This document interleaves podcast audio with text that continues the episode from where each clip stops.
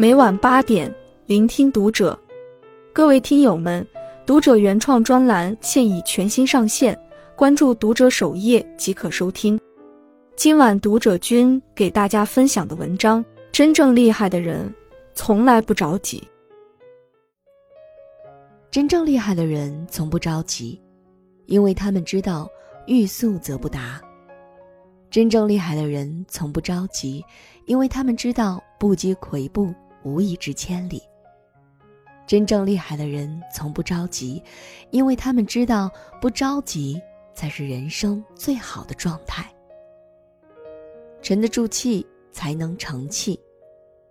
这世上百分之九十九的成功都不是偶然，所有光鲜亮丽的背后，都曾熬过无数个鲜为人知的黑夜。正是因为有如此多的无数，才能拼凑出一个属于自己的未来。正是因为在这各种各样的无数下，他们懂得沉得住气，弯得下腰，抬得起头。无论是年少有为，还是大器晚成，沉得住气是一种心性的磨练。难能可贵的是你一如既往的坚持。杨绛从一九五九年开始学习西班牙语，一九六二年开始翻译《堂吉诃德》。一九六六年，杨绛已译完《堂吉诃德》第一部和第二部的三分之二，但是在一九六六年八月，他的译稿被迫交出，直到一九七零年七月才将译稿交还给他。因为译文搁置多年，读起来又接续不上，无奈。只好重新开始，一直到一九七六年底，方才译完此书。一九七八年三月出版。《堂吉诃德》的翻译前后经历了将近二十余年的时间，并且杨绛翻译的《堂吉诃德》被公认为最优秀的翻译佳作。这优秀是涓滴而成的，这优秀是沉心静气下的一种坚持。记得。林海音在《城南旧事》中写道：“老师教给我要学骆驼，沉得住气的动物，看他从不着急，慢慢的走，慢慢的嚼，总会走到的，总会吃饱的。是啊，我们慢慢做，总会做成许多看似完不成的事。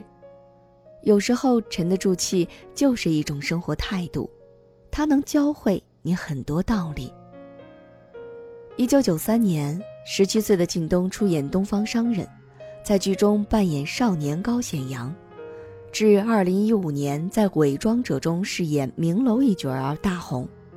这一年他三十九岁，二十二年的沉心静气，才会有如今的不同凡响。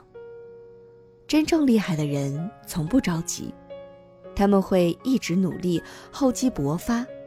好的人生。不怕大器晚成，沉心静气，厚积薄发。蝉鸣黄叶是四季的蛰伏，昙花一现是白昼的等待。所有的成功向来不是急功近利、一蹴而就的，须得经彻骨寒，才有扑鼻香。这世上没有无缘无故的成功，也没有无缘无故的失败。一切源于你的坚持和努力，而这一过程，你需要的是不着急，慢下来。李大钊曾说：“凡事都要脚踏实地的去做，不驰于空想，不骛于虚声，而唯以求真的态度，做踏实的功夫。学会不着急，因为成功的道路并没有捷径。沉心静气是你的开始，学会慢下来。”因为成功需要一个过程，而厚积薄发便是你最好的答案。不着急是人生最好的状态，不着急是一种智慧生活，它可以让你不乱于心，身处红尘中放慢脚步去聆听新的声音。不着急是一种人生境界，它可以让你不畏将来，奔波生活中放慢脚步去细品生活的真谛。记得，李思源在《生活需要节奏感》中写道：“时光悠悠，理想漫长，一辈子的东西，生活不会一下子全都给你。生活需要节奏感，梦想需要一步一步实现，慢慢来，别着急。你看索罗这位十九世纪的作家，在告别喧嚣的城市后，悠闲地走进了瓦尔登湖，远离了灯红酒绿后，独自品味湖水的静谧，用两年的时间创作出一部审美价值超高的作品《瓦尔登湖》。在《死亡诗社》里有一句话：“我们读诗、写诗，并不是因为它们好玩，而是因为我们是人类的一份子，而人类是充满激情的。”没错，医学、法律、商业、工程，这些都是崇高的追求，足以支撑人的一生。但诗歌、美丽、浪漫、爱情，这些才是我们活着的意义。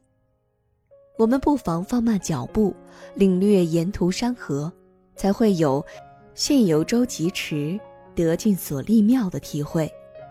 我们不妨放慢脚步，感受这个世界的温柔。一行一语都与这个世界妙不可言，在时间的长河里，无论身处何方，我们都应当静待岁月的美好。唯有慢下来，才能真真切切地体会到生命的意义。